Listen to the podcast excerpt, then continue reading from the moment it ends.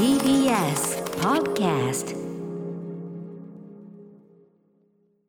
時刻は7時46分。TBS ラジオキーステーションにお送りしているアフターシックスジャンクション。はいパーソナリティの私ライムスター歌丸。そして火曜パートナーの宇垣美里です。さあここから新概念提唱型投稿コーナー火曜日ではこんなコーナーをお送りしてます。その名もマイスイートホームこんなに嬉しいことはない。もう何言ってるか最後分からない。ちょっとね噛み締めてみたんですけどねさあ人から言われた何気ない褒めの一言。言った当人はとっくに忘れているようなささやかなあの一言のおかげでだけど私たちは生きていける。思い出せばいつでも心のふるさとに帰ることができるあなたの大事な HOME 褒め言葉を送ってもらいそれをみんなで味わうという人間参加のコーナーです。昨日のあのライブダイレクトに出ていただいたシンガーソングライターギタリスト、レイさん。ねいつもかっこいいんだけどレイさんがあの我々の2000なんちゃら宇宙の旅あの小鉄くんのテーマ曲のはい。僕のパートのブーブーが好きでずっと歌ってるなんてことをあれはあれは褒めですね。レイさんに言われると嬉しいな。こんなに嬉しいことは。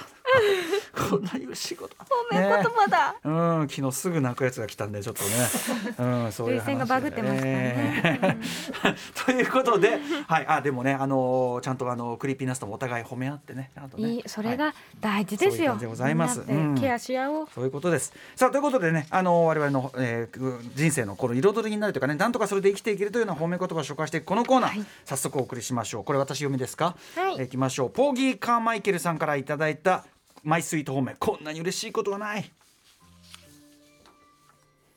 これは先週土曜日にいただいた褒め言葉についてです。結構直近なんですね。私は長髪の男性です、うん。小さい頃から髪を伸ばしたい願望があり髪型服装自由の職種についてからは伸ばしたりたまに短くしたりの繰り返しで現在は顎より長く肩につかない程度です。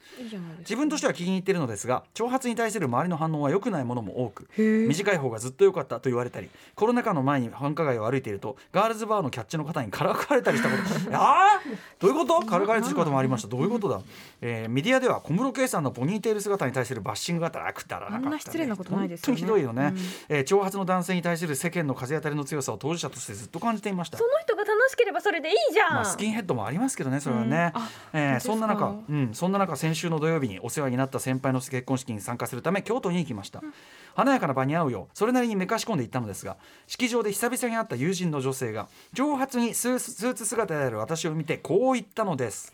なんかウェス・アンダーソンみたいやね「ウェウェウェウェス・アンダーソン!」踏み潰されたカエルがいた。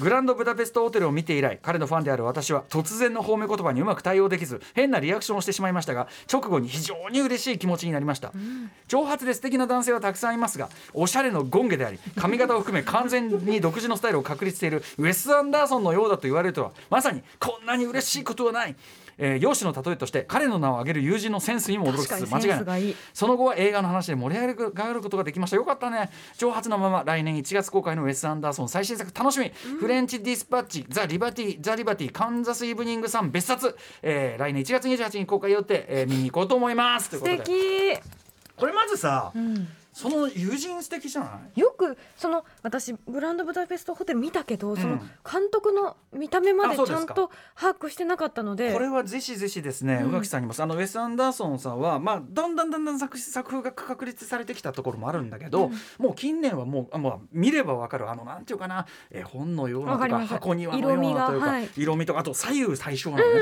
うんとかもうすごくこう緻密に作り込まれたあの世界でまあ有名ですよね。はい。で本人もあの映画のまんまの生活感の人で。例えばスーツとかもね例えば冬場はコーデュロイで、そのコーデュロイの畝のね、一本一本のコーデュロイの畝のそのなんかミリ数をもうすごいこだわりでやってオーダーしてたりとかなんかとにかくねウェス・アンダーソンの部屋とかにね行くと本当にウェス・アンダーソンまんまだみたいなあの世界のまんまだから本当に自分の美意識をカーッと作り上げて、あのーやってる人なのねこの人ね。細かい細かいところまでそうそうそう。それを行き渡らせてる人なんですね。ちょっと脅迫観念的ですらあるよような、うん。そういうぐらいのこう徹底ぶりみたいなね人なんへーそでれがでもパッと出てくるこそう。の女性は素敵だわって思うし、ねすごくカルチャー感度少なくとも映画ファンではね、うん。かなりあるでしょうし。ちょっとおかっぱくらいの長さなのかな、うんうんうん。髪の毛が。素敵。マイサンダーソンもだからずっとこれ一定のこの感じだもんねやっぱね。えーあそうなんですね。この髪う型好きなんだ。ん。はいいやでも素敵なことだと思うし、うん。そのちゃんと褒め言葉としてそういうのがこうパッと出てくるあたり。確かに。言おう今度。うん、誰かに。ねウェス・アンダーソンみたいな。アンダーソンみたいやねあの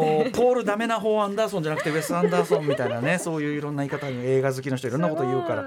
とにかくでもそのねだんなんていうの？男性の髪型にどう女性もそうですけど、はい。ああだこうだとか本当にもう、マジお前はいつから審査員になったんやって言いたいですよねそういうことをこうおっしゃってくるあれは小室方さんのあれに対してはバカかと思うよそのなんか何でもよくね？ななんなのみたいなそう。裸で歩いてるわけじゃないんだからだし別じゃないにそのあの人ニューヨークにいたわけで珍しくもなんともないわって話じゃない。逆にニューヨークでそんなこと言ったら本当に恥かくよあのと思う、ねそうあの見た目のことをそんなふうに言うのなんてもう一番恥ずかしいことですから。本当にダメ。うん、でも長髪もそうなんだなと思った。だからスキンヘッドもね、その当然なんかこう、まあ、揶揄されたり、まあ、怖がられるのはちょっと半分しょうがない。はしょうがなくねえな。でもなんかといろいろ言われ,、うん。言われがちなあれとしてもあ長髪もあるんだと思っちゃったそれは。じゃあどうすりゃいいんだよねそんななんねのさ短い方がずっと良かったなんかよう本人に言うたなと思う。その思うのはいいよ。でもそれはさ伝えないでと思あうまあでもその、あれじゃない？短い方がわかんないけど、まあ伝え方にもよるけど。伝え方に好意がこもってればごひょもちろんもちろんもちろん。うん。ね？あのあ方面方っちも好きだったなとかだったら全然いいんだけど。そうですよね。